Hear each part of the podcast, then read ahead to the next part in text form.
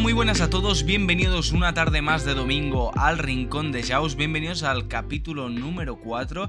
Muchos os estaréis preguntando qué ha pasado con el capítulo número 3 y es que eso será un pequeño secretito que tendremos entre vosotros y yo y es que aún no se puede desvelar, pero eh, hubo un pequeñito problema con el capítulo número 3 y lo tendréis más adelante, así que por eso no os preocupéis. Nada, hoy tenemos un capítulo muy interesante con Baines, un chico que es un experto en fiscalidad.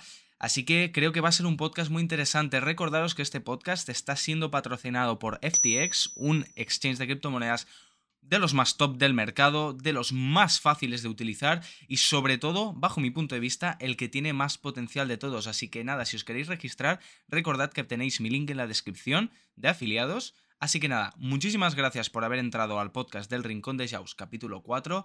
Y nada, bienvenido Baines, ¿qué tal? ¿Cómo estás? Es un placer y como ya siempre digo, al final, joder, pues poco a poco vamos haciendo cosas y, la verdad que, bueno, eso experto todavía me queda muy grande, pero, pero la verdad que estoy muy contento, quiero, quiero seguir estando en estos sitios, viendo y sobre todo lo que, lo que iba a decir, que es a lo que iba, estar con gente como vosotros haciendo estas cosas que al principio empezasteis como un ejemplo, estar ahora comiendo con vosotros en la misma mesa, la verdad que estoy súper agradecido de estar aquí y, nada, bienvenidos a todos los que nos estáis escuchando, los que nos estáis viendo y muchas gracias por darme esta oportunidad de estar aquí.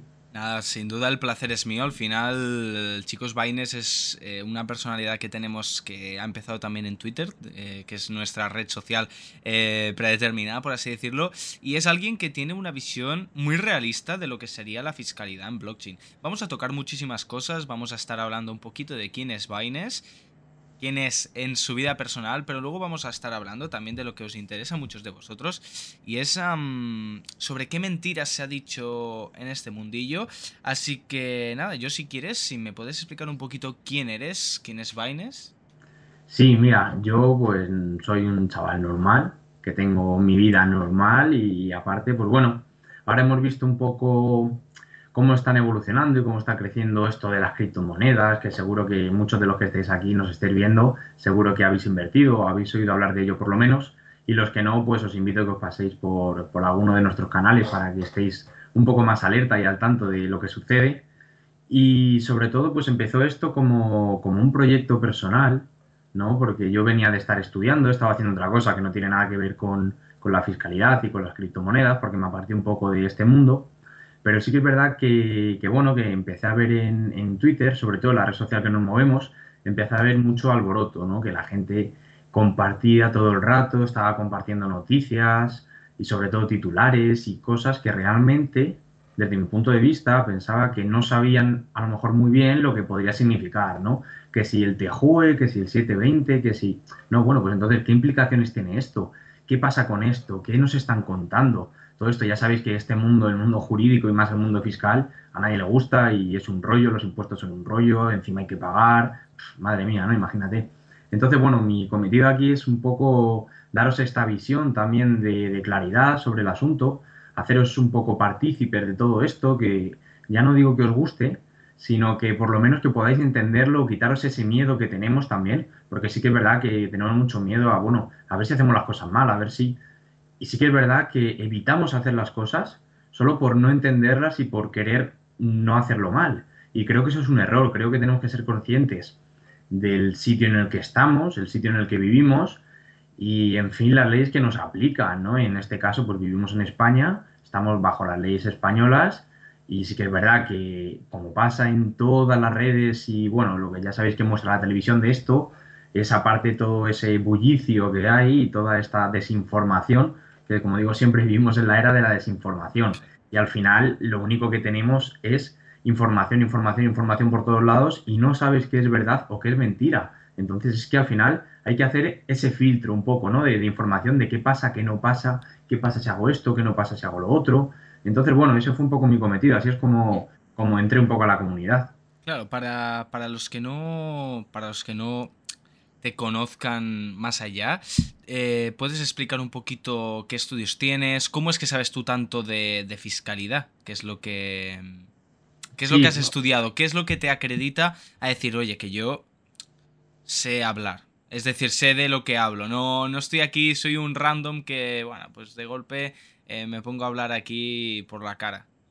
Sí, mira, yo estudié Derecho, soy graduado en Derecho y luego me especialicé en impuestos. Tuve la oportunidad de que me lo ofrecieron mientras estaba haciendo cuarto y tuve la oportunidad de hacer esta dualidad. Mientras cursaba cuarto de carrera, estaba cursando unos estudios de posgrado también con la universidad de especialización en impuestos. Entonces, bueno, pues sí que es verdad que tengo ciertas nociones, no me considero un experto como una persona que lleva 200 años, pero lo bueno de esto y lo bonito es que como las criptomonedas es algo nuevo, es algo que lleva poco aquí, pues también vamos actualizándonos y actualmente sigo estudiando y estoy haciendo bueno, un, curso en, en, otra universidad también de posgrado sobre especialización en blockchain. Entonces estoy como un poco uniendo todas estas piezas del rompecabezas, tanto el derecho, que es la regulación, la fiscalidad. No quiero centrarme solo en fiscalidad, sino que quiero abarcar más campos, que luego comentaremos, ¿no? Todo este tema de la regulación, qué hay, qué es lo que viene, hacia dónde vamos,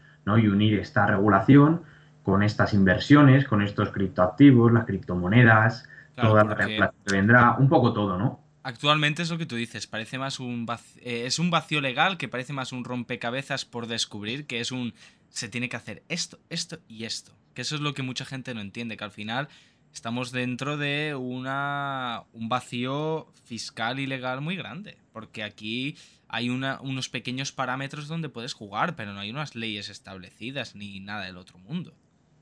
Claro, sí que es verdad que no tenemos una ley específica que nos diga eh, la criptomoneda cuando haces una operación hay que hacer esto, esto y lo otro. Bueno, sí que es verdad que traemos causa de estas definiciones que vienen de Europa, de ese marco, de ese ámbito europeo, y ya pues el legislador parece que con esta nueva ley en 2021, le ha costado años, ¿no? Ya nos da esas primeras definiciones o esos primeros conceptos acerca de las criptomonedas, no solo un poco de criptomonedas, de permutas, un poco así en, en general, ¿no? Pero sí que verá, como comentabas, que no tenemos unas leyes fiscales, en este caso específicas, que nos diga, bueno, por la ley del IRPF, que es el impuesto a la renta a las personas físicas, es decir, el impuesto que presentamos por nuestros rendimientos del trabajo, por ejemplo, ¿no? Que tenemos que presentar todos los años, pues no tenemos una ley que nos diga, oye, esta criptomoneda la tienes que declarar así, esto así. ¿Pero por qué?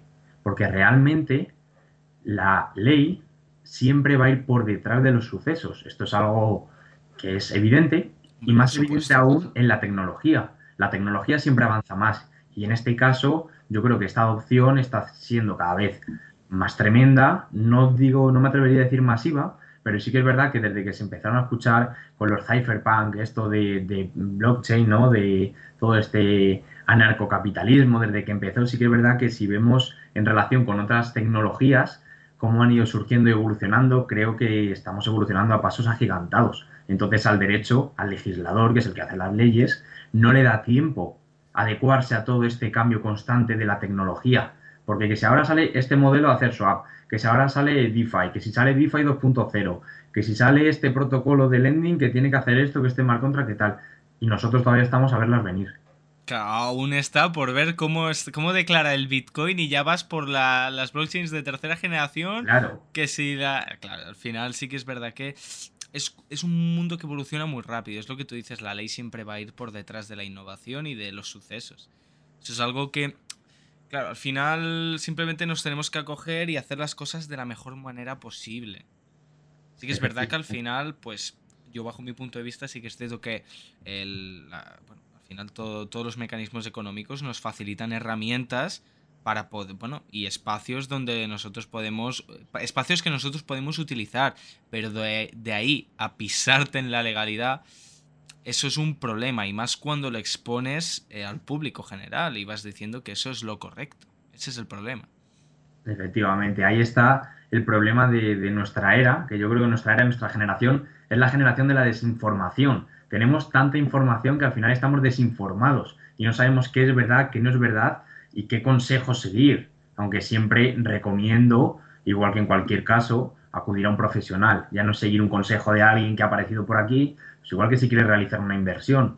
En este caso tendrás que saber dónde vas a meter tu dinero, que hay gente también que se lo olvida y que dice, ah, pues he visto este cripto influencer que ha dicho no sé qué, que tiene un Lamborghini detrás, vamos a seguirle. No, pues también hay que dice que ese cripto influencer no tiene tres procedimientos penales abiertos. Efectivamente, es que es que ese es el problema, tú no conoces a la gente. Esto es como cuando la gente empezaba en la universidad, ¿no?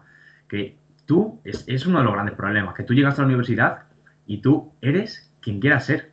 O sea, te puedes inventar una vida nueva. Y aquí en Twitter o en, en las redes sociales nadie te conoce, nadie sabe quién eres. Sí que es verdad que si rascas un poco, siempre sale lo que hay detrás, ¿no? Y siempre ves si este sabe, si este no sabe, o qué nos está contando. Es muy fácil pillar un Es verdad, es muy fácil pillar. Sí, pero a priori tú ves vídeos, ves cosas, ves operativas, ves información que te dan, no, haz esto, haz lo otro, porque tal, porque mi primo trabaja, yo qué sé, en JP Morgan, o mi primo trabaja en Hacienda y me ha dicho esto, me ha dicho lo otro, me ha dicho tal. Y al final, pues la gente se lo cree.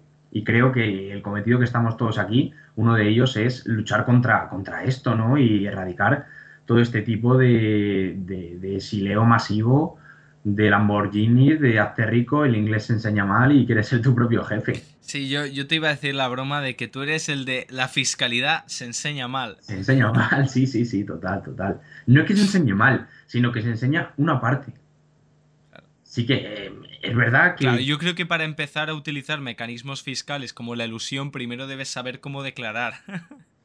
Obviamente, o sea, que es que eh, hay gente que quiere eludir impuestos y que sigue al influencer de moda que le está diciendo cómo eludir impuestos mediante una estructura societaria que a lo mejor es la estructura de Florentino Pérez y lo está haciendo eh, Raúl Gómez. No, de hecho el otro día hablaba, hablaba con una asesora.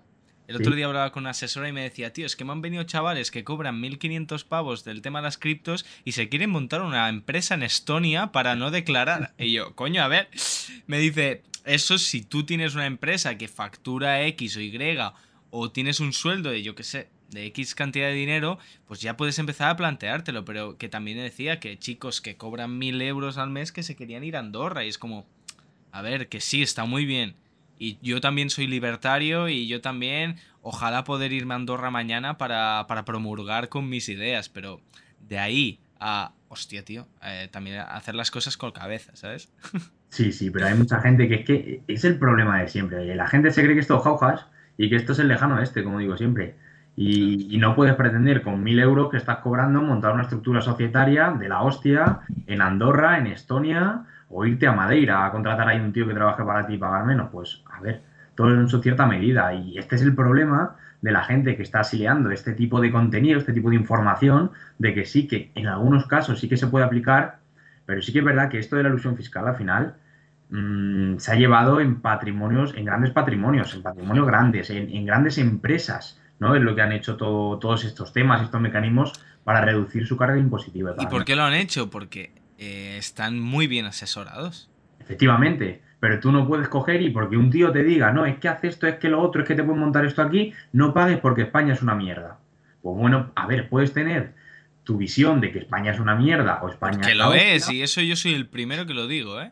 Yo creo que no, yo, a ver, yo creo que tú en su cierta medida también, yo ahí discrepo un poco contigo ahí tenemos un, pequeño cruce, pero bueno, al final las ideas yo creo que son como, bueno, cada uno tiene la suya y sí que es cierto que yo creo que hay que encontrar un equilibrio, evidentemente que yo creo que hay que pagar impuestos. Luego te preguntaré sobre los impuestos, que, qué opinas sobre la, la presión y el esfuerzo fiscal español, pero al final yo creo que hay que encontrar un, equilibrio. Y es que al final no pretendas irte a Andorra a no pagar impuestos, porque si te vas a Andorra y no pagas impuestos, lo que van a hacer es deportarte a España, porque en Andorra también hay que pagar impuestos. Exacto.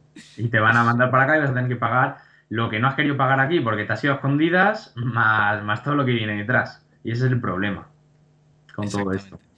Exactamente, ¿no? Y al final es lo que te digo, yo creo que hay, hay muchos problemas y de, de hecho yo quería comentarte cuáles son los mayores problemas que tú ves ahora mismo en el sector cripto, en el sector o, en en el sector tradicional también, los mayores problemas que tiene la fiscalidad española, ¿qué es lo que lo que encuentras que aún necesitamos que avance mucho? Pues ya no en tema de fiscalidad en concreto, porque la fiscalidad es una parte muy reducida de toda la regulación, sino sí que es verdad que necesitamos ese marco jurídico que está viniendo de Europa, pero vendremos a, ver, ya nos reuniremos en otro podcast y creo que aún seguiremos desarrollando, ¿no? Todas estas blockchain europeas, toda esta regulación europea. Nos reuniremos en el podcast El Rincón de Jaus capítulo 345. Seguimos desarrollando el marco fiscal para Exactamente, y seguiremos todavía regulando y dando ese marco en el cual pues nosotros como estamos en la Unión Europea tenemos que actuar acorde o en base a estos principios y a estas normas que nos dicta la Unión Europea, ¿no? Y luego ya como cada estado. Tenemos que legislar dentro de este marco que nos dice Europa. Europa pues te va a dar un marco general en el que nos va a decir, bueno, pues tenemos diferentes definiciones sobre tokens, por ejemplo, un utility, un security, cómo se regula esto, cómo hay que hacerlo, ¿no? Cómo, cómo no se hace, como tal. Y luego ya nosotros como Estado incorporaremos transpondremos eh, o a lo mejor incluso legislaremos sobre alguna materia como los NFTs que no están que ese también es otro problema que, que comento con poca gente, pero sí que es verdad que, bueno, cada vez estoy estudiando más y estoy viendo todo el tema de, regulación de, de, NFTs y tokenización para especializarme también en la materia, porque hay unas, hay unas cuantas empresas que se dedican a esto y me parece pues que al final es algo que toda comunidad o toda marca, toda empresa sí que creo que al final es em, una rama o una rama potencial de su actividad económica el tokenizar una parte de sus activos, ¿no? Como puede ser, pues no sé, tienes una empresa de lo que sea y quieres sacar una nueva línea tokenizada, la conviertes en colección NFT, pues las ventajas que tiene, ¿no? Que adquieres esa liquidez, pero claro, ¿qué desventajas tiene eso? El tema de la regulación. No hay regulación. O sea, si hay regulación, hay que ver cómo se hace, pero aparte, por lo que comentaba al principio, recapitulando un poco para, para no irme mucho, nos falta regulación a nivel europeo y a nivel estatal. Sí que tenemos regulaciones sobre el mundo tradicional, que es lo que yo explico siempre, y lo que tenemos que hacer es buscar esta naturaleza jurídica de estos actos que hacemos y llevarlos al mundo tradicional. ¿Para qué? Para, mediante esa analogía, ver cómo han tributado o cómo se han regulado siempre, pues aplicar lo mismo con la blockchain.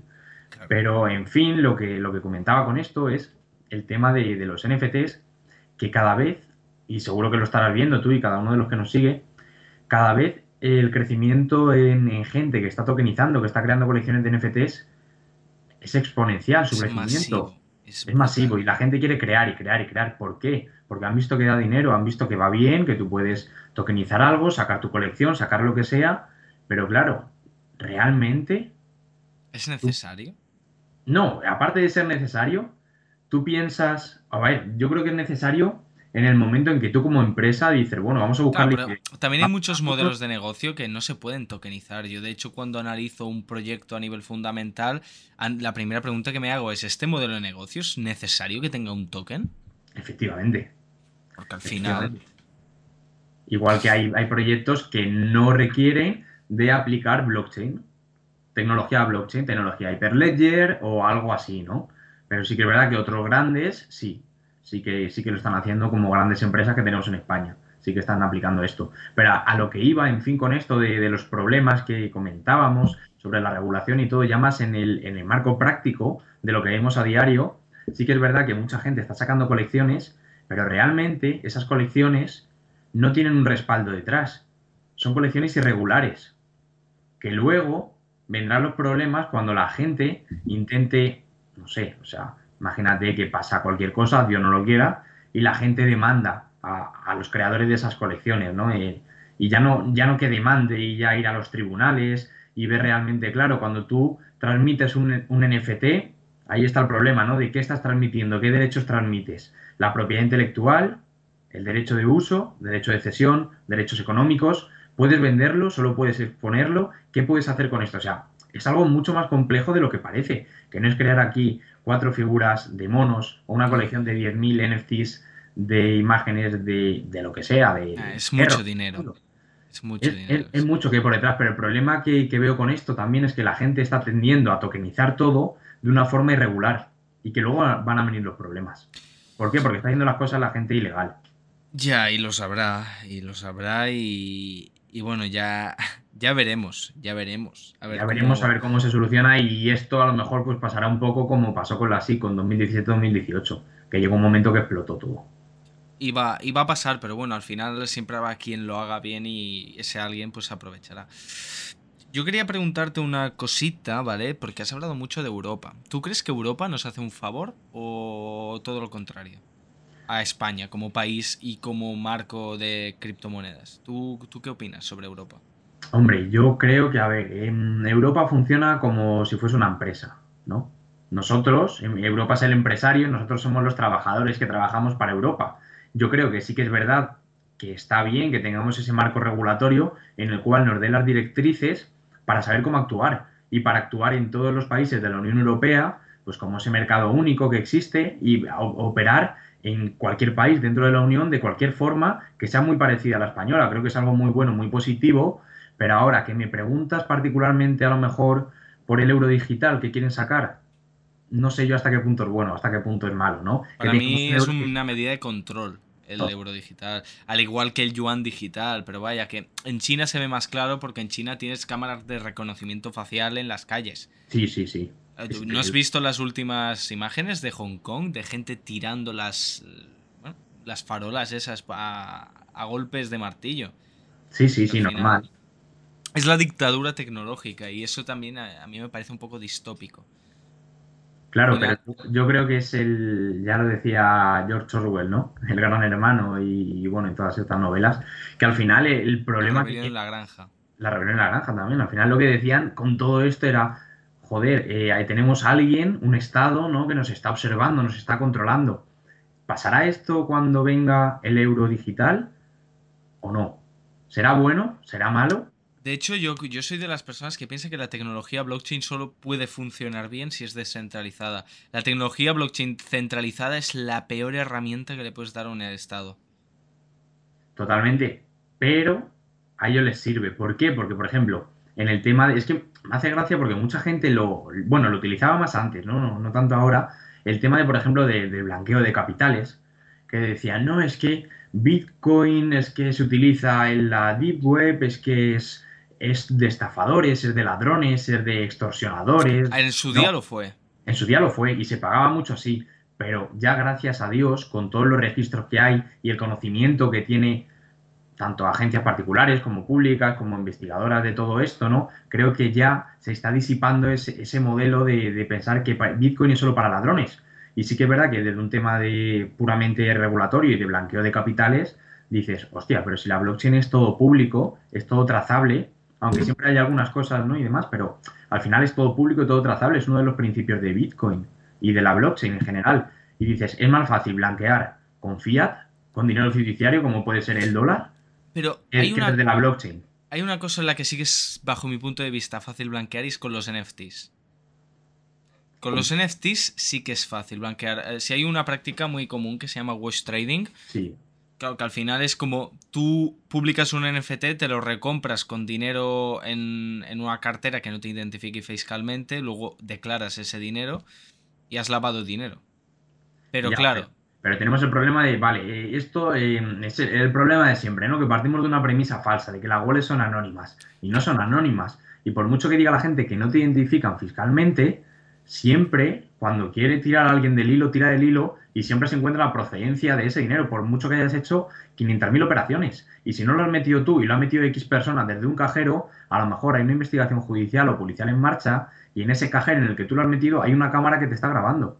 Y tienen tu cara metiendo ese dinero de ese día en ese registro en ese momento. O sea, que es que, o cuando lo vayas a sacar, tienes que sacar un, tienes que pasar un KYC y ya estás aparejando ese dinero a tu titularidad, a tu cuenta. Entonces, sí que es verdad que, que bueno, por mucho que digan, al final mediante la trazabilidad hay equipos que se dedican a investigar esto y a seguir todo este lavado de dinero, ¿no? Para que en el momento en que lo saquen y lo identifiquen con una persona, haga pum y esté la policía esperándole, como algún caso que ha pasado en Reino Unido. ¿Y tú qué opinas de redes centradas en la privacidad como, em, como Monero o Secret que bueno, ocultan su libro de transacciones? Claro, pues este tema lo estoy, lo estoy investigando cada vez más porque me parece muy curioso y quiero entenderlo de una parte mucho más técnica, porque esto, como siempre, antes de tener los juristas, eh, al final, eh, toda la gente, que todos los abogados y la gente que ha estudiado Derecho, no lo que hace es inventarse las soluciones a los problemas, divagando. Pero sí que es verdad que esto es una, una solución que hay que dar de un punto de vista un poco más técnico, porque sí que es verdad que hay que ver Monero qué es lo que hace. Eh, está añadiendo esas capas de seguridad, está generando unos Bitcoin nuevos que no son nuevos, que se llaman frescos, ¿no? Entonces, en este caso, habría que verlo todo muy bien, a ver cómo se están trazando, cómo están mezclando con esos mixers, ¿no? Y lanzándote este Bitcoin nuevo.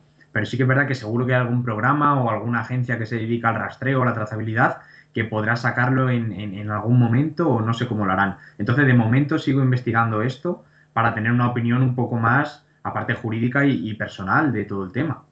Claro, no, no, yo era más que nada, esa es la, gran duda que tiene mucha gente, el hecho de eh, que eso, porque al final Monero sí que podría, si es tal y como nos lo venden, podría ser la herramienta. Pero claro, también es una herramienta peligrosa. ¿Y cuál es el problema? Que luego tú vas a meter ese Bitcoin en un exchange, ven la procedencia, ven que vienen de Monero y no te lo aceptan. Ese sí que puede ser el gran problema, pero claro. Ahí está el problema. Tú utilizas Monero, pero cuando lo quieres meter en una plataforma, esa plataforma va a ver la procedencia de eso y si salta algo que hace saltar las alarmas, como en este caso que has utilizado un mixer de Monero, van a decir, aquí, aquí estos bitcoins no entran y a ver cómo lo hacen luego, ¿no? A ver qué... Eso deberíamos ver cómo, cómo se las apañan los exchanges y también cómo se las apañan los estados para regular esto. Evidentemente que va a haber una regulación, pero yo me... creo que lo único que no debe perder es la característica descentralizada. Yo mientras no pierda eso, eh, creo que estamos delante de algo que tiene que ser positivo. Eh, pero claro, yo creo que si la blockchain pierde... Si blockchain pierde la descentralización, estamos en entraremos en un mundo orwelliano de tres pares de cojones. Sí, pero tenemos, por ejemplo, redes que parecen descentralizadas y son centralizadas. Que dicen, venga, vamos a apagar la red ahora, ¿no? Seguro que te suena. Vamos a resetearla. Eso en Bitcoin se puede. Solana, están muchas otras. Luego, por ejemplo, Polygon, que mucha gente no sabe que la eh, seguridad de Polygon depende de una cartera multifirma en la cual de las ocho personas que hay, cinco son los fundadores. O sea que tú secuestras a los fundadores de Polygon y tienes acceso a todos los fondos de la puñetera red de Polygon, ¿sabes? Efectivamente. Al final, Polygon es una sidechain que funciona con puentes y los puentes lo que hacen es bloquear fondos en la red de Ethereum. Eh, lo que están haciendo ahí es que se puede liar muy parda. Pero claro, es por eso que yo a veces también hago inciso en el hecho de que se tiene que conocer la tecnología, ¿sabes? Porque esas cosas mucha gente no las sabe. Pero, pero para eso estamos, ¿no? Para dar a conocer y para seguir estudiando con el paso del tiempo. Yo creo que va a ser nuestra generación esta, ¿no? La que, la que hemos descubierto, no descubierto este problema, sino la que estamos trabajando en ello, toda esta nueva generación que estamos entrando, tanto en el mercado laboral como en este mundo, y que creo que vamos a ir poco a poco desgranando, desglosando y acompañando, yendo de la mano de toda esta gente que quiera aprender. Yo creo que de aquí a unos años la comunidad que estamos creando entre todos va a ser algo muy positivo. No, sin duda, y además yo creo que nosotros somos early adopters sin ningún tipo de duda. Pero nosotros no somos early adopters de Bitcoin, de las criptos, sino que somos early adopters de la creación de contenido y de la masificación de, la, de las criptos. Yo, más que como un inversor de Tesla en su primera campaña, yo me considero más como Auronplay en su primer vídeo. Efectivamente, y yo lo veo mucho sobre todo en los nuevos modelos de negocio que están creciendo de estos modelos de negocio que te permiten emprender desde a lo mejor una prestación de servicios, que puedes emprender únicamente sin medios, solo con tu, con tu conocimiento. Tú te tiras estudiando análisis técnico, fundamental, lo que sea, durante X horas, X días, X meses, y llegará un momento que puedes llegar a enseñar esta parte, porque hay gente que le interesa, que entra, que no tiene ese tiempo, y tú te dedicas a buscar esa información, a resumir cómo funciona el mundo DeFi, a abrir estos protocolos, y creo que estos nuevos modelos de negocio, y aparte de hacer todo online, creo que ha sido gracias, uno, a la pandemia y dos, a la implementación cada vez más del teletrabajo.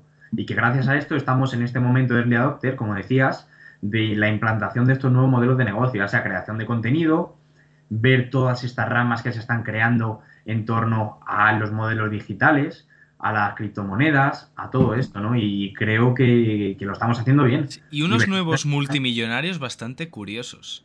Ya. Porque tú te has fijado, por ejemplo, tú te has fijado en SAM o en CZ de, de FTX y de Binance, como ambos son personas que quieren donar todo su, eh, toda su fortuna. Es gente que dices, hostia, tú díselo a eso, a Warren Buffett o, o cualquiera de eso lo, leí una vez y es como llevar un, perfil bajo, que lo dice mucho Adri, Adri G, que seguro que sabéis quién es, que habla del perfil Loki, ¿no? Que es ese, ese estilo de vida que, llevan algunos que a mí me parece, me parece guay, tío, que dices, guau, pues a lo mejor tienen muchísimo dinero, pero no lo aparentas y tienes tu vida de siempre, tienes tus colegas, tienes tu coche, sigues con tu vida un poco, pero tienes mucho dinero porque te ha ido bien con tus negocios, tus inversiones, y es como ese, ese perfil bajo, ¿no? Ese tipo de low-key. Claro, a mí, a mí de hecho una de las cosas que me encanta de trabajar con FTX es el hecho de quién está detrás. Por ejemplo, eh, Sam es una persona que literalmente va en chándal a trabajar y que tiene un Toyota Prius teniendo eh, una empresa que ha comprado el, Miami Hits Arena, ¿sabes? Que eso es un pastizal de tres pares de cojones. Eso a mí, por ejemplo, es como que dices, hostia, es un perfil muy diferente, ¿sabes? Porque antes los empresarios tradicionales son elitistas, que tienen entramados de pedofilia, eh, que, que, te cagas, gente muy turbia y muy oscura, muy opaca. Totalmente, y es gracias a estos nuevos modelos de negocio lo que hablamos antes, de este perfil low-key, de este perfil bajo, de que dice, este tío a lo mejor es multimillonario y estoy comiendo con él o estoy hablando con él porque está aquí en una reunión que estamos, no sé, aquí hablando 3-4 y el tío a lo mejor es multimillonario y va en chándal y va con un suéter así mm, súper guapo, ¿no? Pues yo, creo, yo creo, que esto tiene, yo creo que esto tiene una razón y es porque antes muchas de las personas que triunfaban era gente que necesitaba, por cojones, una picardía y un poco de mala hostia. Sí, sí, en parte sí. y hoy en día eh, puede crecer todo el mundo. Mira a Vitalik Buterin, una persona que precisamente donde gentes no tiene, y ahí lo tienes. Pero es que yo creo que es una de las mejores mentes que, ha, diseñado el mundo. Pero, pero mira, pasaría como en Apple. En Apple, ¿quién triunfó? ¿La mente que está detrás de los ordenadores o el que sabía hacer buen marketing, que era Steve Jobs? Efectivamente. Y Steve Jobs era un genio, ¿eh? Pero un genio, o, o en el caso de McDonald's. McDonald's, los genios que crearon las hamburguesas, quedaron relegados por Ray Rock, que era un tío que tenía una visión de negocio, era un tiburón de tres pares de cojones que, bueno, se comió el mercado y les compró la idea. Hoy en día pasa esto, al final esto, esta gente tiene esta posibilidad de crecer aunque no tengas esa capacidad de transmitir, pero sí que es verdad que si tu trabajo es bueno y lo haces bien y lo desarrollas y lo implementas y lo utiliza la gente, te puede ir muy bien es como la democratización de las oportunidades. A mí es algo que me encanta. Me gusta, me gusta el término. Democratización de las oportunidades. No, además, es como que también, eh, joder, la gente que se dedica a la informática y tal también eh, está contenta porque es como que gente de su mismo perfil, hostia, ya no, ya no se ve tan lejos el hecho de poder llegar a ser un empresario. Al final ya el empresario no es el típico con corbata que luego se mete una raya de coca y, ¿sabes? Que es, puede ser gente de todo tipo, puede ser el típico empresario, o puede ser un tiburón, o puede ser un chaval como Vitaly Putin, o Sam, o con 19 años. claro. Ya le tienes. Vitaly con 19 años que creó algo que ha revolucionado el mundo. A ver, también sí que es cierto que Vitalik tiene su historia oscura y todas esas cosas, pero claro, al César lo que es del César. Totalmente. Eso no se le puede negar. Y todo el mundo dice, sí, eh, yo, soy el primero que apoya que el genio detrás de Ethereum es eh, Gavin Good y luego también está Charles Hoskinson y todo lo que tú quieras, pero sí que es cierto que eh, Vitalik de tonto no tiene un pelo, si no, no, estaría donde está. Efectivamente. Eso, eso es algo que yo tengo, yo tengo muy claro. Vale, pues uh, yo tenía una preguntita, volviendo un poquito al tema de la, la, fiscalidad y todo el mundillo este. ¿Cuánta demagogia, no? ¿Cuál crees que es la mayor mentira que se ha dicho en, este sector? no, es una mentira como tal, sino un mantra que se sigue siempre. en mi opinión, yo creo que es el España es una mierda, España nos roba, haz lo que quieras, que no pasa nada. Y al final, la gente que promociona esto, dices, vale, está muy bien, puede que sea aplicable a un caso, pero un caso estudiado, que esto no se puede generalizar. Es decir, cada persona tenemos una situación diferente, una vida diferente, unos ingresos diferentes, unas operaciones diferentes. Y tú no puedes decir, no, es que hace esto porque esto es pues así. Pues como decías antes, hay chavales que escuchan este tipo de discursos y dicen, bueno, pues es que yo me quiero montar una empresa en Estonia con mil euros. Pues efectivamente te va a salir más caro montarte la empresa en Estonia y a lo mejor vas a tener que estar pagando un 20% cuando quieras sacar los dividendos de allí, ¿sabes? Que no todo es tan bonito como parecen. Y eso es una de las grandes cosas de que dicen, no, haz esto, a lo otro, pero realmente sabes las implicaciones que lleva. O no sé, mucha gente que habla de la teoría de las seis banderas, que hablan del viajero permanente, el no ser residente fiscal en ningún estado. A ver, es difícil. O sea, que se puede conseguir que puede que haya algún caso, sí. ¿Que es aplicable a todos los casos? No. Coño, ponte tú a viajar todo, así como sin ser residente fiscal en ningún país, pero si te acabas muriendo. La teoría está muy bien, pero joder, o sea, a ver. Luego, ¿a quién te llevas? ¿A toda tu familia, a todos tus amigos de viaje contigo? Te sale más caro que quedarte en España. Ese es el problema. Y luego tienes familia en cualquier estado, como cualquier hijo de vecino, y te va a decir Hacienda, no, oiga, es que su hijo está escolarizado aquí en España. Y ya dice, ay, no, pero es que yo soy viajero permanente. Yo he estado dos meses en Chipre, dos meses en Georgia, dos meses en Delaware, dos meses en Malta, dos meses en Estonia y dos meses en Andorra. Y qué casualidad que son países con un clima fiscal. Todos, además, yo creo que todos. Me han salido justo del tirón. Sí, sí, te han salido todos. Te han faltado las Seychelles, que ahí es donde se llama Shakira. Me han faltado los que son los paraísos fiscales. Claro, no, eso es. Ahí sí que ya hay. Es que el tema de los paraísos fiscales es un, tema muy peliagudo. No, y, luego, pues estos países con esta baja tributación, que bueno, que puede que estén muy bien, pero que es que a lo mejor no son aplicables a todos los casos. Porque es que a lo mejor tú eres trader y te dicen, no, vete a Portugal que no pagas impuestos, pero es que a lo mejor llegas allí y te tienes que volver, porque estás pagando más impuestos que en España. ¿Sabes? Entonces es lo que digo. Portugal fuera de cripto no es un país precisamente con impuestos bajos. No, no, no, por eso, que va. Entonces, eh, a ver, hay que ver todo muy bien, hay que estudiar todo muy bien pero yo creo que la gente que está promulgando este discurso, creo que lo ha hecho bien en el sentido de marketing. Yo lo reprocho moralmente porque no puedes vender aquí a todo el mundo y a chavales que han ganado a lo mejor con Shiba o con cualquier shitcoin que han tenido la suerte de entrar pronto y sacar un pelotazo, ¿vale? Que sí que es verdad que eso eh, no hay que hacerlo, chavales, estudiar, eh, mirar dónde metí vuestro dinero, pero sí que es verdad que ha habido gente que ha tenido suerte y que a lo mejor ha sacado eh, mucha pasta con Shiba y que, que dicen, bueno, pues es que vete aquí, es que vete no sé cuánto, es que vete tal.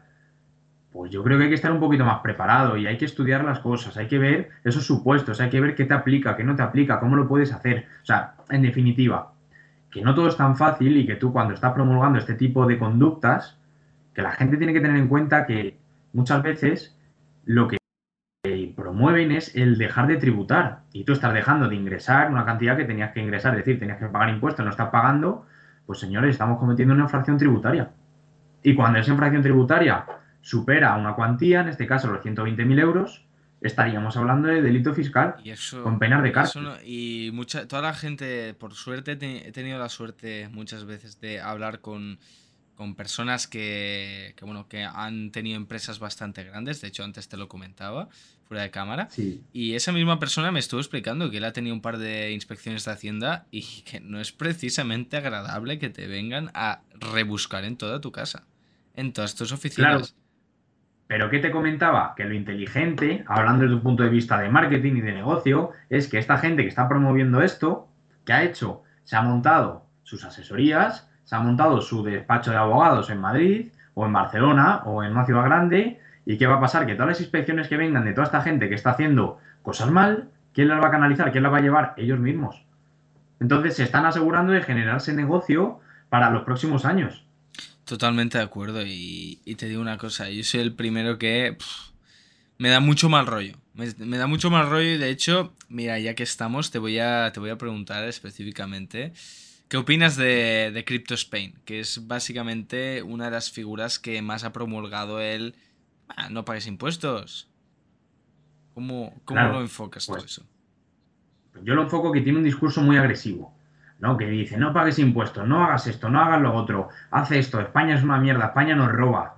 Y sí que es verdad que puedes tener tu opinión sobre España, sobre los impuestos, porque a ti te haya pasado algo o porque creas sinceramente que la presión fiscal es muy alta y que los autónomos pagan una pasta y, y que esto no tendría que ser así. Por ejemplo, pero eso no quita para que estés hablando con el hijo del vecino que se llame Juan López y que este chaval te esté escuchando y diga, ah, pues yo no voy a pagar impuestos. Y el día de mañana va a tener una, inspección, va a tener algún tipo de comprobación, que le va a llegar una carta de Hacienda, la famosa cartita. Sí, esa, no nos gusta a nadie. ¿eh?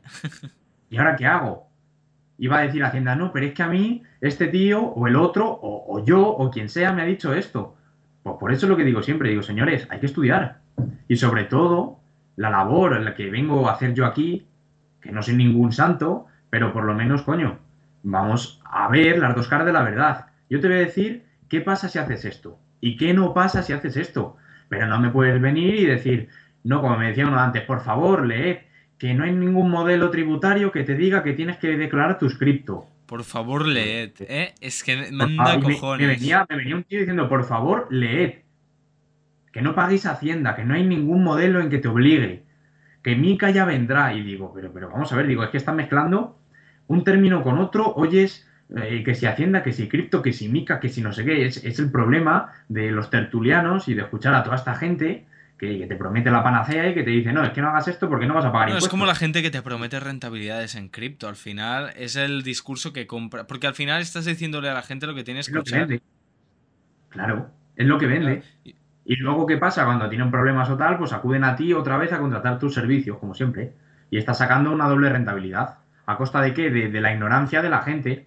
Pero no ignorancia en el mal sentido de la palabra, sino en el buen sentido porque los impuestos son un coñazo y a nadie le gusta aprender. O sea, tú no quieres hacer tu declaración, tú vas a un gestor a que te lo haga. Pues es una ignorancia deliberativa, ¿no? En el caso de que dices, bueno, pues, pues vale, yo creo pues que... porque no me interesa saber, pero está bien. también, porque es que eso yo también creo que eso va un poco en consonancia con la poca información que hay y la poca enseñanza que hay respecto a la fiscalidad y a, bueno, a, todo lo que respecta al dinero, porque aquí en España yo, yo soy una persona que siempre ha sido muy crítica con la educación española, porque te enseñan a, yo qué sé, te enseñan a ganar dinero relativísimamente, relativísimamente. y si eres emprendedor, eres emprendedor te machacan. te dan un pues que encima ganas dinero. Pero es que tú nunca has aprendido a cómo manejar ese dinero, porque la, o sea, yo creo que la... Es como que ya te educan para que seas una persona austera, que no vaya a tener muchos problemas, que, que no vayas a tener que esforzarte mucho en la vida, ¿sabes? No, te enseñan a... O sea, no te enseñan, te programan. Te programan a ser un borrego y a seguir al rebaño. Y en el momento que te sales del rebaño, te dan una colleja y te dicen tú para adentro. Y es que, y es que no, es que no es así. Es que, por ejemplo, en, hay, hay asignaturas que no sé, iniciación a la vida laboral, iniciativa emprendedora, algo así, que se cursa o se cursaba antes en cuarto de la ESO, me, parece, que te enseñaban un poco pues esa orientación a la vida laboral, a qué son los contratos de trabajo, qué tal. Pero es que tú sales y no sabes ni qué es un contrato, ni hacer la declaración de la renta, ni si tienes que pagar impuestos, ni si no. Y joder, creo que son asignaturas que nos quedan pendientes como país, como Estado y, como individuos de este Estado. ¿Por qué? Porque no nos interesamos nada de esto. Nos interesa eso, el hacer el dinero rápido, seguir a gente que nos prometa rentabilidades de un 200% y seguir a gente que nos diga no pagues impuestos porque te puedes ir a Portugal, te alquilas ahí un pisito y vives en España. Debajo un puente dándole dinero a toda esa gentuza. Claro, no, te ves ahí pues procesado con que te han imputado varios delitos de delito, de delito fiscal, por ejemplo. También te digo que para que te imputen de eso tienes que haber tenido también bastante suerte, ¿eh? porque no todo el mundo gana 150.000 euros de las criptos. no, no, es ganar, o sea, e, es más aún, es, es decir, que estás dejando de pagar una cuota que te saldría de unos 120.000. Esto estamos hablando de a lo mejor unos 600.000 o así más o menos. Pastizal, pero de todas maneras nadie quiere una cartita de Hacienda, ya sean por 5 ni por 120. No, pero esto te hablo de delito, pero sí que es verdad que hay infracciones y en el momento que tú no estás pagando esos impuestos que tendrías que pagar, es una infracción tributaria. Y cuando esa infracción supera el umbral de los 120.000 ya es delito. Pero esa infracción es una infracción, es una sanción administrativa, ¿no? Hablando así un poco para que lo entienda la gente. Entonces es una conducta irregular y, que no se puede permitir. Entonces, bueno, que tú la quieres llevar a cabo, vale, pero infórmate un poco. O por lo menos escucha a gente que te ha hablado verdades y no viva cegado diciéndome a mí, por favor, leed. pero leer el qué? O sea, leed, que, no hay ningún modelo porque mica, porque no sé qué.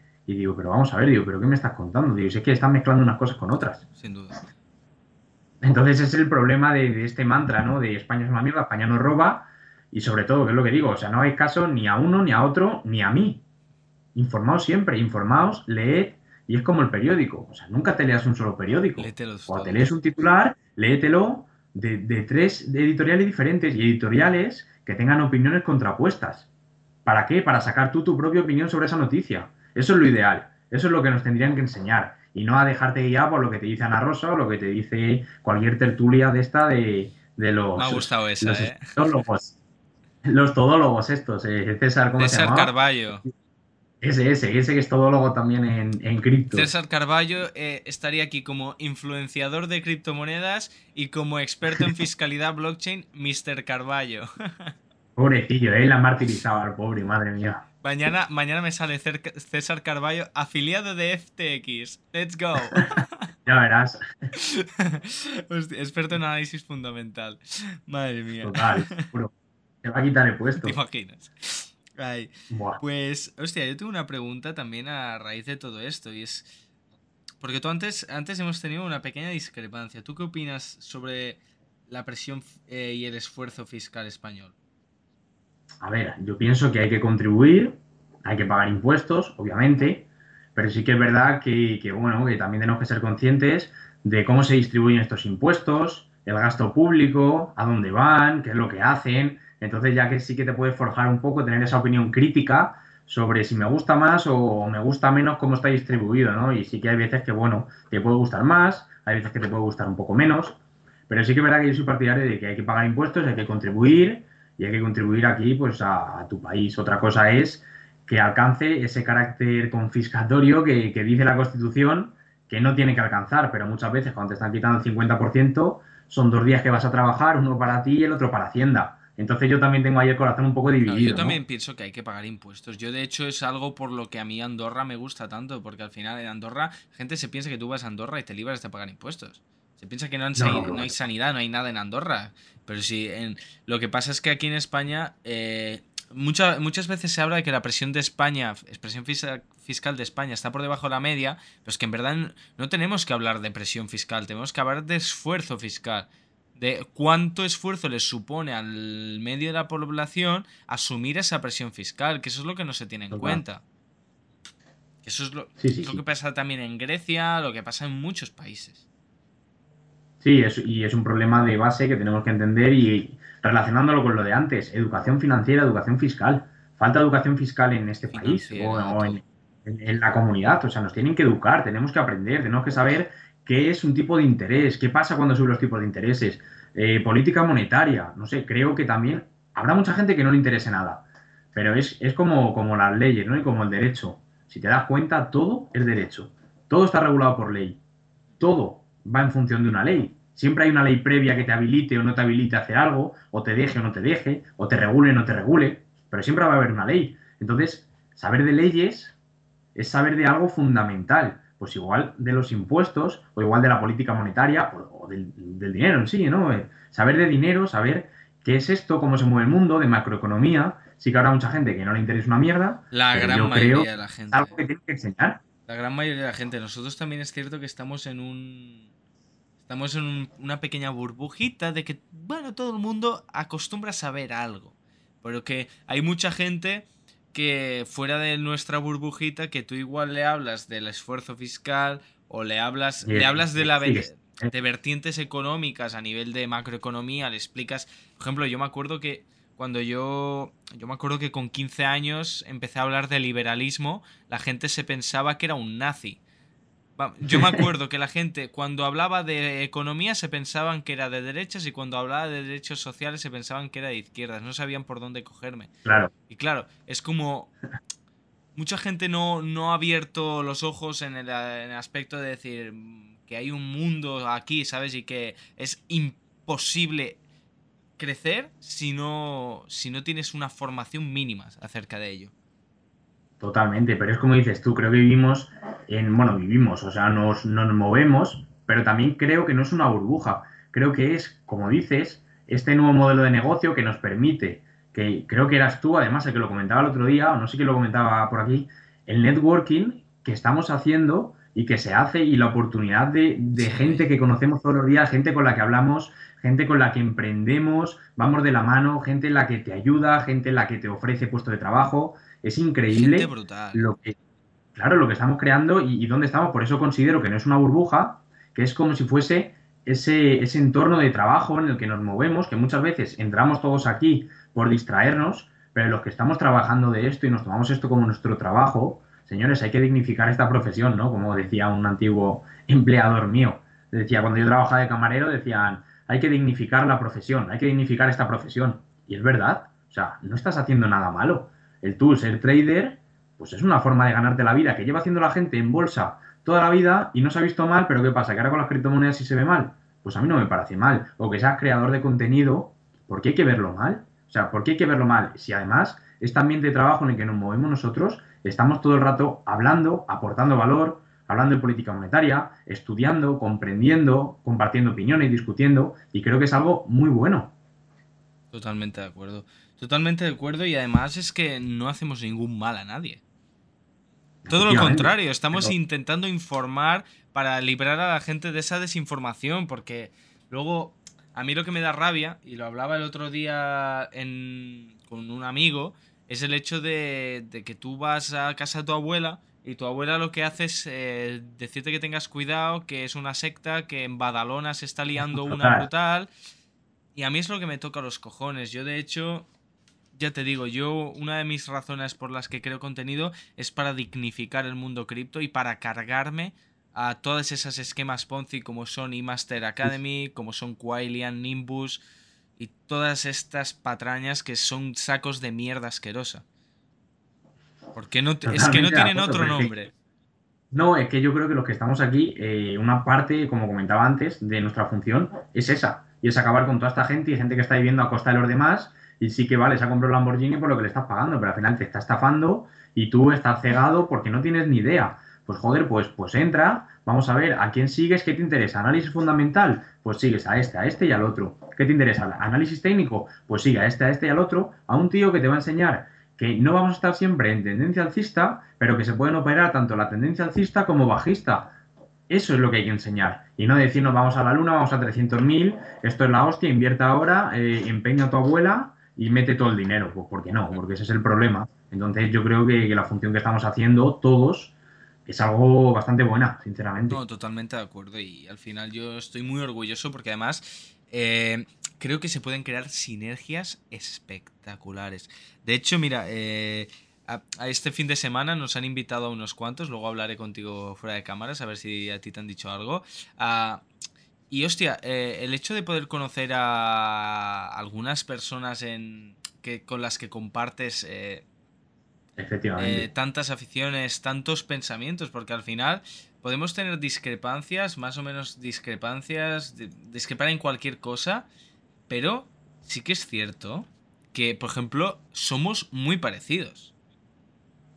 Sí, y yo creo que tenemos la forma de pensar muy parecida ideales en, en este aspecto, ya no en el tema político, en el tema monetario, ¿no? sino en, sí, en este sentido que yo creo que, que, somos todos muy parecidos y pensamos todos muy igual y creo que es algo bastante bueno. ¿Por qué? Porque aportamos valor y, nos complementamos unos a otros. Y la carencia que tiene uno la complementa el otro con otra formación o porque ha leído más. Y yo lo que digo, yo sigo aprendiendo todos los días.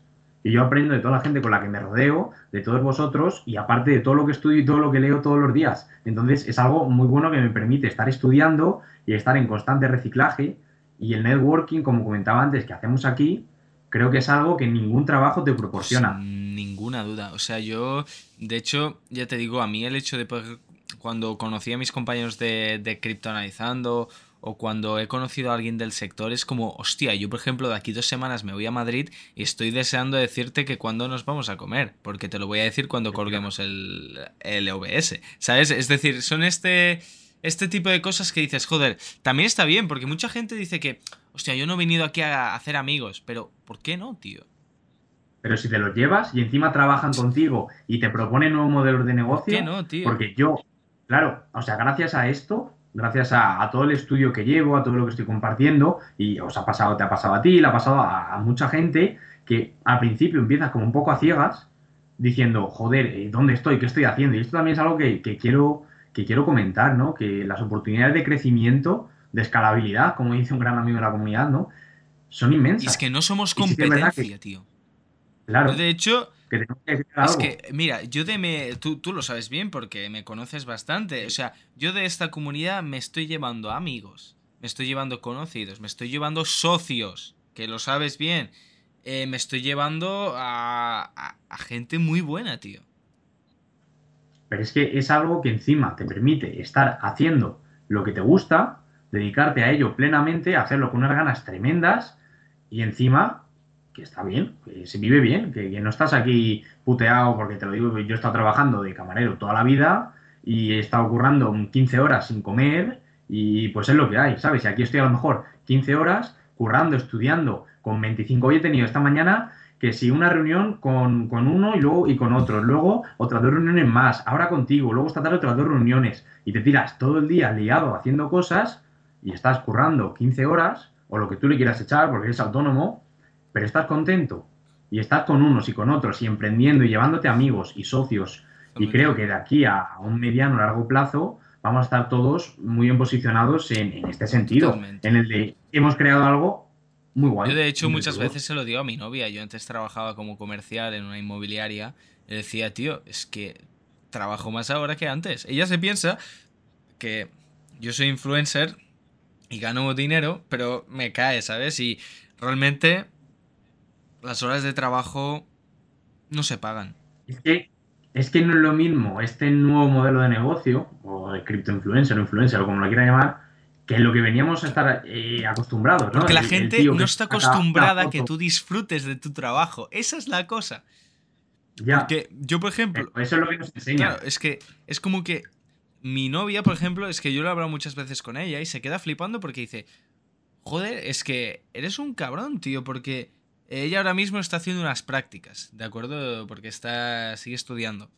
Y tío, ella se sorprende de que yo trabajo. Pues yo qué sé, yo me levanto con el móvil pegado a la mano y me voy a dormir a las 3 de la mañana con el móvil pegado a la mano. Y igual trabajo 12, eh, de 12 a 15 horas al día. 12, 13, 14 horas al día. Eh, porque entre una cosa y otra, las reuniones, el estar pendiente de tus comunidades en Twitter, en, en Telegram, en Discord, eh, crear los eh, documentos, luego hacer networking, luego contactar con la gente. Esto es trabajo. Es tu trabajo, porque es lo que te genera dinero. O sea, y claro, ¿qué pasa? Que hay gente que no entiende que esto es trabajo porque lo disfrutas como un cabrón. Yo, por ejemplo, eh, no sé, ayer te comento, este, este fin de semana nos, han invitado. de hecho, cuando se suba este, este vídeo, estaré al evento que me han invitado. Eh, y hostia, es como mm, ese evento, cualquier persona diría, ah, tú vas ahí a pasarlo bien. No, no, yo voy por trabajo. Vas a trabajar, a hacer networking, a hablar con la gente, a conocer a gente. Es un domingo por la tarde, que yo podría estar con mi novia, ¿sabes? Pero estás trabajando. Como cualquier autónomo en España. Que tu negocio es tuyo y te entra un cliente. da igual que sea un viernes por la noche. Y lo tienes que atender. Yo, por ejemplo, eso lo veo mucho siempre de mi padre. El hecho de mi padre tiene una inmobiliaria ah. también y mi padre se dedica a, pues eso. Es autónomo y es el dueño. ¿Y qué es lo que pasa? Que a él, él llega a casa, cena y sigue trabajando. Y si a un sábado por la tarde le llama un cliente, pues le coge el teléfono. Efectivamente. Porque al final y no llegas en la administración pública y a las tres sueltas el boli y te piras en tu casa. Pues son las ventajas y los inconvenientes de esto. Pero ahora, que te guste y lo disfrutas, de puta Y ese es para mí uno de los problemas del que las administraciones públicas funcionen tan mal. Ya, bueno, sí que hay incentivos a veces, y, pero bueno, pero ya sabes que... Todos sabemos lo bien que funcionan los ayuntamientos. ¿eh? Ya, ya. Todos sabemos lo muy bien que funcionan los ayuntamientos de cualquier ciudad española. Joder, me acuerdo yo en, mi universidad, que no voy a decir cuál es, pero que ibas a hacer una gestión de a lo mejor de posgrado o de lo que fuera, y ponía horario de 11 a 1. Y digo, hostia, qué bien viven. Y llegabas a las 11 y estaban desayunando. Y dices, joder, entonces ¿cuándo me atendéis? De, 11 a 1, es que me cago en Dios, ¿sabes? Ya, ya, me, ya me jodería a mí trabajar de 11 a 1, ¿sabes? Y aquí me, levanto yo a las 7 de la mañana, que estoy ya pegado con el teléfono, y a las 10 de la noche tengo todavía una clase que dar. O sea, es lo que te digo, y estás aquí todo el día liado, pero es lo que hablábamos antes, te gusta, te encanta, y es algo que puedes aguantar, y más ahora que soy A mí algo que no me gusta de mi trabajo, tío, es el hecho de que actualmente he puesto un piloto automático que, es peligroso, tío. El hecho de, de, que voy, es como estoy, se me pasan los días así, pa, pa, pa, pa, pa de mantequilla son los días, o sea. Eso te va a pasar toda la vida. Y tú que eres más joven que yo, no mucho, pero en cuanto pasas años, te das cuenta de que dices, hostia, los 18, madre mía. Dices, madre mía, los 18, cuando yo tenía 18, que te creías que, te ibas a comer el mundo y decías, que ya puedo votar. Y dices, hostia, qué lejos me pilla. Y luego los 20. Y dices, vaya, soy mayor, tengo 20, ya los 18 lejos. Y luego vienen los 22, y luego los 23 y los 25. Y ya cuando pasa los 25 dices, hostia, que me acechan los 30. Y ya los 30 dices, madre mía, cuando tenía 18, ¿no? Eh, y es lo que digo, que al final va pasando el tiempo y no te vas dando cuenta, pero creo que, lo bueno de la vida es un poco de filosofía que, yo llevo, ¿no? Creo que, que, lo bueno y lo bonito de la vida es disfrutar del proceso. Hagas lo que hagas. Sí, sin duda, sin duda. Y al final, bueno, está bien. Lo único que yo me gustaría también, por ejemplo, es vivir un poco más el momento y eh, disfrutar más. Yo, por ejemplo, me acuerdo que eso lo dijo mucho Víctor de, de Wall Street Wolverine, que él, por ejemplo, cuando se fue a Andorra, que es como que tuvo una crisis de ansiedad brutal, porque se había dado cuenta de que había estado en piloto automático durante mucho tiempo y que eso, y que él ahora es, eh, como que se había sentado y estaba diciendo, joder, eh, como que le dio una crisis enorme. Y a mí eso, hostia, es como que me da miedo que me pueda pasar, ¿sabes? Bueno, pero también creo que tiene su parte buena, eh, la parte de estar trabajando, currarte algo, labrarte algo, y es lo que digo yo siempre, pasar de esa fase de emprendedor a empresario, poder ser capaz de automatizar tus negocios en el sentido de que no te desprendas de ellos, pero sí que delegas ese trabajo y al final tienes una fuente de ingresos pasivos que te está reportando X beneficio, X capital y ya llegará el momento de disfrutar. Y yo lo digo siempre, ahora que somos jóvenes es el momento de machacarnos. Pero luego cuando seamos más adultos a lo mejor se ha conseguido tener uno, dos, tres, cuatro ojalá tener uno, ¿no? Y que salga bien, pero bueno, en el caso utópico de que tengas dos, tres, cuatro, cinco fuentes de ingresos diferentes, todo automatizado, pues imagínate, ahí ya vas a poder disfrutar. Totalmente, al final. Y también te digo la cosa, el hecho de también poder disfrutar siendo joven, tío. Yo te lo decía antes, yo el otro día, para mí, con 20 años no recién cumplidos, ya no son recién cumplidos por desgracia, eh, poder con un amigo decir, pues nos vamos a Bali y pillar en cuestión de 25 minutos, decidir que vas a irte un mes a Bali con tus amigos, es ese tipo de cosas que dices, es increíble, tío. Eso es vida, eso es vida. Mira, yo tengo experiencias parecidas. Sí, de hecho. Y he cogido un viaje. De hecho, te quiero preguntar por eso, tío. Quiero que me expliques un poquito que. Porque tenemos Vainesiano el viajero. Sí, sí, es una nueva sección en la que me abrí un tweet solo para comentar mis viajes y mis experiencias. a mí me encanta viajar. Creo que es algo, mira, yo siempre, vamos, mi novia lo sabe y siempre se lo digo y mis amigos igual. Yo lo que me gasto el dinero es en comer y en viajar. Ahí te he visto. Me encanta comer y me encanta Hay viajar. Hay una cosa que dijo el Shokas que es verdad, es que la gente que no disfruta de comer es gente que puede vivir muy amargada, ¿eh? Totalmente. Porque comer es uno de los mayores placeres de la vida, tío. Sí, sí. Yo a lo mejor, por ejemplo, hay mucha gente que le gustan a lo mejor las zapatillas, ¿no? las sneakers, este tipo de deportivas, así última moda, se dejan 200 pavos, tal. A mí me da igual, yo llevo ropa normal, soy un tío que no soy mucho de marcas. No, me, me da igual, no, yo qué sé, tener una camisa nueva me da igual, prefiero ahorrar eso y gastarme esa pasta en hacerme un viaje, en hacerme un safari, en hacerme, no sé, que son viajes pendientes que tengo por ahí para hacer, pero como comentaba antes, sí que llevo viajando, pues he tenido la suerte de poder viajar desde pequeño, he visto muchísimas ciudades de Europa, no te digo todas, pero, pero casi todas he tenido esa suerte. He hecho algún crucero que, que ha estado muy guay y me encantó mucho. Yo también hice un crucero por el Mediterráneo y es... Tipo bota de Italia, Grecia. Sí, no, Italia no hice, yo fui. Y, Grecia no hice, yo hice. Eh, estuve en Nápoles, eh, Nápoles, Roma, eh, Florencia, Florencia y Pisa, y luego estuve en Mónaco, Islas Baleares y de vuelta vale, por el, sí, por el otro lado, claro. Yo me lo hice para el otro lado, bajando por toda la bota, Grecia, y para arriba. Claro.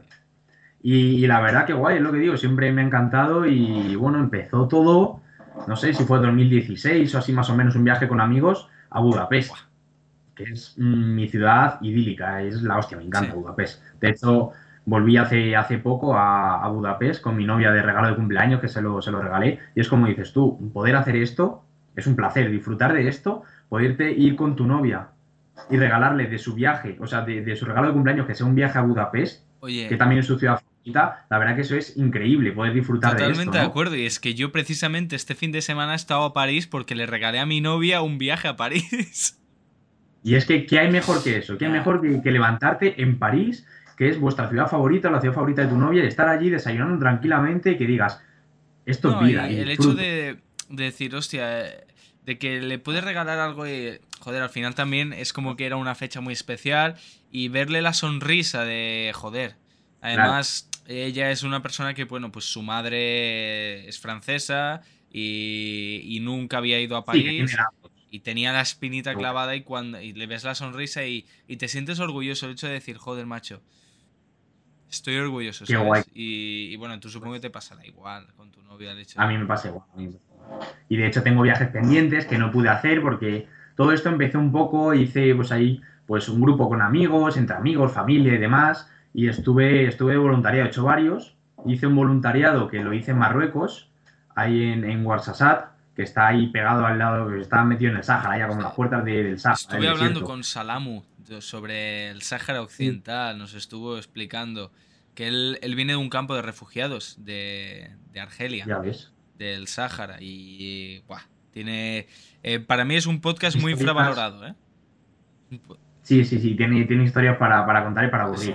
Yo subí, subí un hilo y se lo dije, le dije, tío, me encanta este hilo porque hablas un poco del conflicto, que no se hace mucho eco, hablas un poco de historia, y la verdad que, a mí me encanta y, estuvo súper guay. No, sin duda, es un tío que ha vivido, ha vivido muchísimo, tío. Ya. Ha vivido muchísimo. Con... Sí, o sea, de esta gente de la que se aprende. Yo cuando estuve allí aprendí muchísimo de, esta gente y, de toda la gente con la que compartía, pues al final, eh, vivencias y experiencias durante ese tiempo y la verdad que, que, mucho. Luego también estuve en la India, que me hice un voluntario en la India, estuvimos allí con, bueno, eso fue, o sea, tú sabes lo que es ver el Taj Mahal a las mm, cuatro y media de la mañana sin nadie. ¡Guau, qué brutal, tío! Increíble. Ver, ver amanecer en el Taj Mahal eso es increíble. Aparte que el Taj tiene una cosa porque es todo piedra, no tiene nada pintado. Por ejemplo, el azul es lapislázuli, o sea, el rojo es rubí, verde claro, claro, es colores de verdad, que son de verdad. Esos no se van a borrar con el paso del tiempo, ¿eh? No, y lo curioso de esto es que depende de la, la hora del día y la luz solar se ve de una forma o de otra. Entonces tuve la oportunidad de ver salir el sol justo en el Taj a las, ya te digo, cuatro y media de la, de la, bueno, de la mañana. Y fuimos los primeros en entrar ahí, y eso fue increíble. Yo, yo, hace poco, de hecho lo hablaba con Alex, con Minimal Trader, que es, es mexicano. Yo hace poco estuve en México y yo le dije, tío, eh, hay una isla que se llama Holbox, no sé si has podido estar en México, pues... No, no, lo tengo pendiente también. Eh, ahí he tenido probablemente la vivencia más preciosa de mi vida, o sea, eh, he visto los paisajes más bonitos de mi vida. Ah, es que al final, yo creo que mucha gente se lo, está tan centrada en el trabajo, en el trading y todo eso que a veces se les olvida disfrutar. Hay que vivir, hay que disfrutar. Y, mira, yo lo que digo, me llevé buenas experiencias cuando estuve en la India porque estuvimos allí con una familia. Estuve durmiendo en, un garaje, porque claro, allí no tienen cama ni nada. Y estuve durmiendo en un garaje con una alfombra.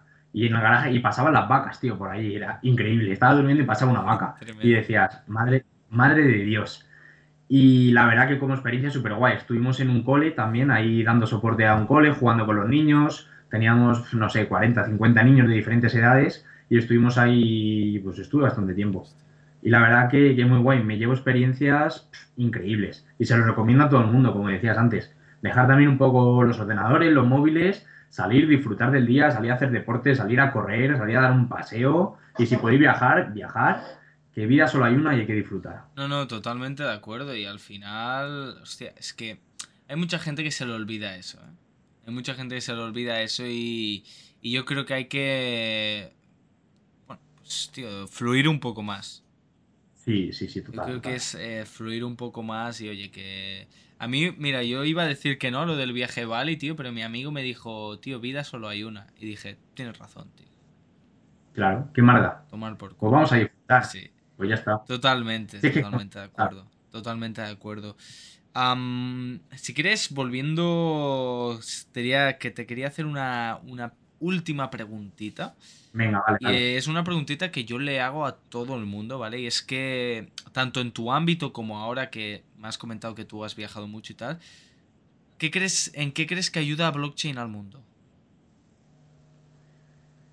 En, uf, es buena la pregunta, ¿eh? ¿En qué ayuda blockchain al mundo? Ayuda en, entender, en hacer entender al mundo el nuevo potencial que se viene, la descentralización, el ahorro de costes, el nuevo modelo económico que hay y sobre todo el poder de los que venimos detrás y que somos capaces de cambiar estas cosas. no sé, un poco cambiar esta, esta tecnología disruptiva, cambiar un poco todo este modelo que tenemos de ver las cosas, de trabajo tradicional, pues nos hemos dado cuenta a raíz de la pandemia, ¿no? Y creo que también esto ha hecho que se implemente cada vez más rápido y que vaya a pasos agigantados.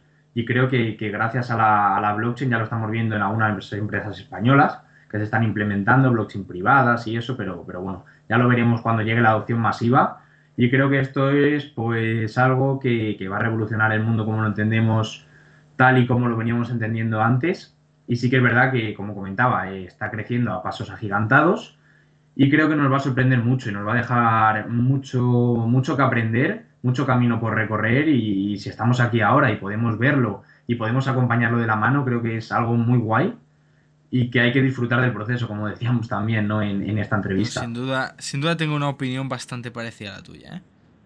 Tengo una opinión bastante parecida a la tuya y, hombre, bueno, a ver qué, a ver qué tal. Pues eh, nada, yo para finalizar a Baines, yo te siempre dejo al, invitado que me haga una preguntita, así que si tienes algo me quieras preguntar, cualquier cosa. Te voy a hacer una pregunta que no la tenía preparada porque se me acaba, no lo sabía ahora, se me acaba de ocurrir. ¿Qué crees que va a pasar con la comunidad de cripto Twitter ¿no? O de, Twitter, la CT, la comunidad de Twitter, de aquí a cinco años. Yo creo que...